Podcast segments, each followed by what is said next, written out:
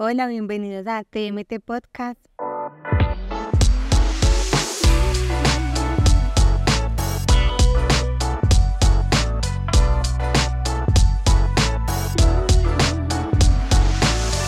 TMT Podcast.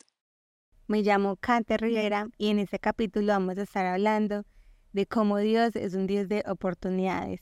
Y si has fallado y te has preguntado cómo volver a levantarme, este episodio es para ti.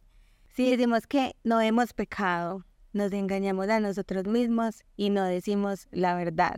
Dice 1 Juan 1.8. Y te tengo una noticia, no eres el único que falla. Todos hemos fallado un montón. Y quería comenzar contándote esto, que fue cuando conocí a Jesús y conocí ese amor extraordinario, esa presencia que sana, que restaura, que trae libertad.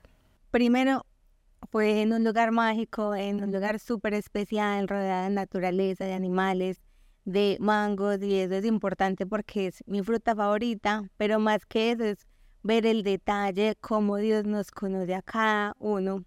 Y después de ese encuentro, de poder experimentar esa presencia y ese amor, fue como enamorarme de él, como wow, solo quiero estar con él, solo quiero permanecer con él siempre, hacer lo que él diga, como él lo diga, ser quien él dice que yo soy.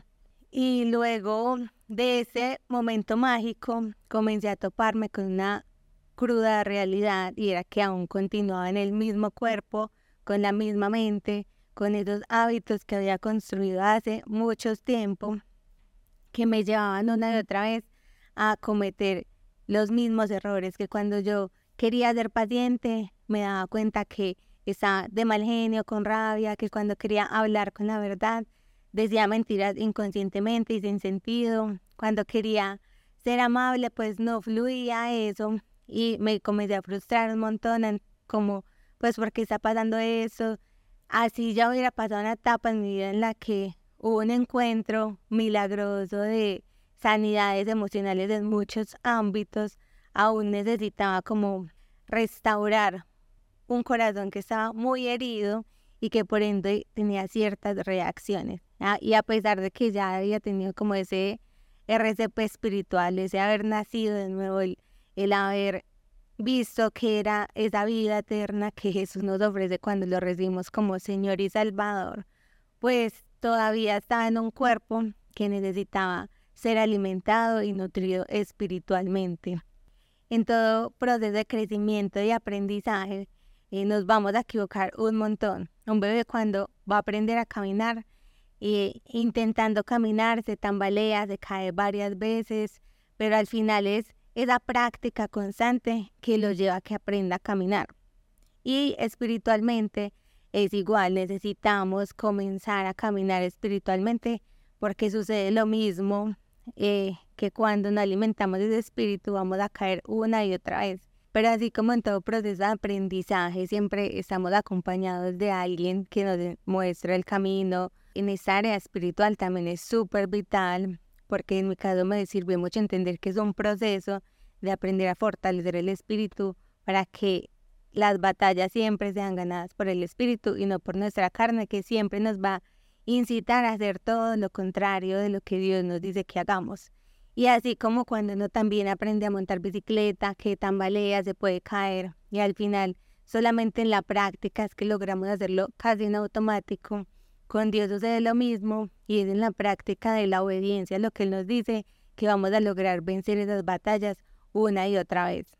Entonces siempre que seamos guiados por nuestra carne, vamos a fallar muchísimo y en ese proceso de crecer y aprender a obedecer a Dios, incluso Él también nos dice que vamos a fallar.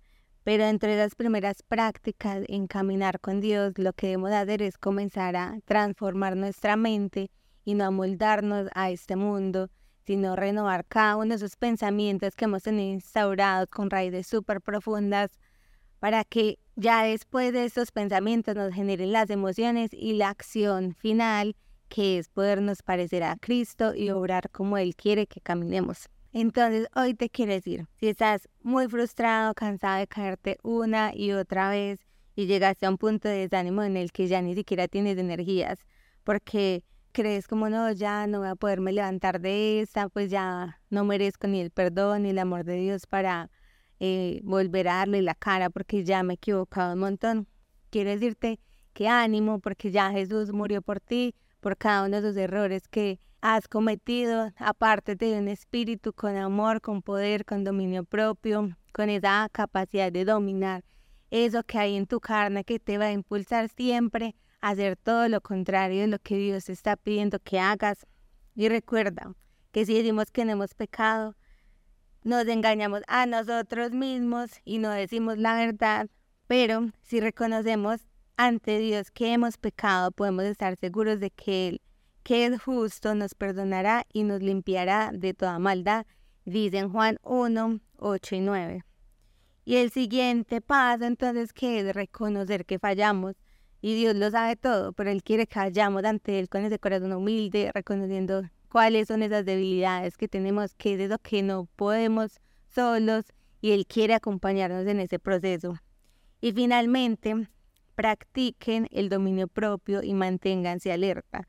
Su enemigo el diablo ronda como el león rugiente, buscando a quien devorar. Resístanlo, manteniéndose firmes en la fe, sabiendo que sus hermanos en todo el mundo están soportando la misma clase de sufrimientos. Y después de que ustedes hayan sufrido un poco de tiempo, Dios mismo, el Dios de toda gracia que los llamó a su gloria eterna, en Cristo, los restaurará y los hallará fuertes, firmes y estables. Y la práctica hace el maestro. Así que enfócate en practicar una y otra vez en vivir en el Espíritu, en vivir alimentando y nutriendo el Espíritu Santo, que es el único que te da la capacidad para que resistas todas esas tentaciones y no vuelvas a caer. Y si vuelves a caer, pues vuelve y retoma lo que ya Dios te ha dicho y cree nada más, porque para el que cree todo es posible. Así que estás listo para volver a intentarlo. Sigue conectado con nosotros en TMT Podcast y no te pierdas el próximo episodio. TNT Podcast.